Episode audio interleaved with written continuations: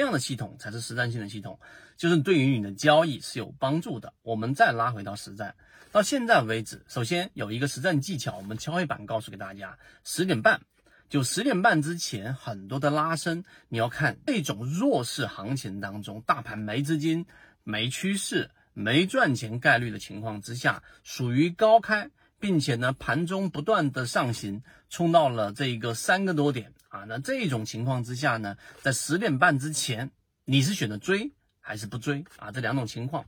那么很多交易者在这一会一定是很难的，这个压抑住自己去做一个这个布局的一种操作。就当一个标的在十点半之前出现了百分之二的上涨，然后快速的拉升，然后也一直是在你的关注范围之内的，然后你就等。等什么呢？等它稍微回落，我就建仓。如果你现在有过这种或者类似这种心态的，在评论区回复八八八；完全没有过的回复。圈子从二零一六年到现在都分享模型，一方面是自己记录自己的交易系统，另外一方面可以帮助大家建立完整的交易系统。系统进化模型可以一步关注泽西船长公众平台。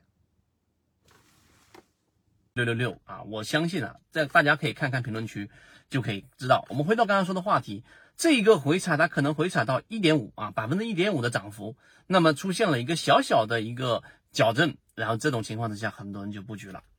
那我们回到最核心的第三点，当市场处于这种环境之下，还是去因为小幅的拉升，并且在十点半之前的拉升，因为十点半是一种稳定的均衡的时间节点。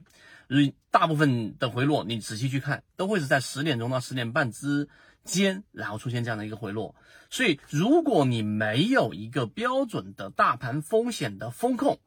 判断，你现在任何的风吹草动都会成为你操作的原因。